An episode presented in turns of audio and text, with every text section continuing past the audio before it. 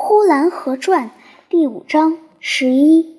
我家的背后有一个龙王庙，庙的东角上有一座大桥，人们管这桥叫东大桥。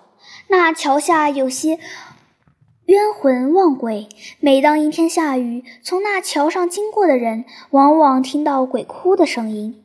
据说那团圆媳妇儿的鬼魂也来到了东大桥下，说他变成了一只很大的白兔，隔三差五就到桥下来哭。有人问他哭什么，他说他要回家。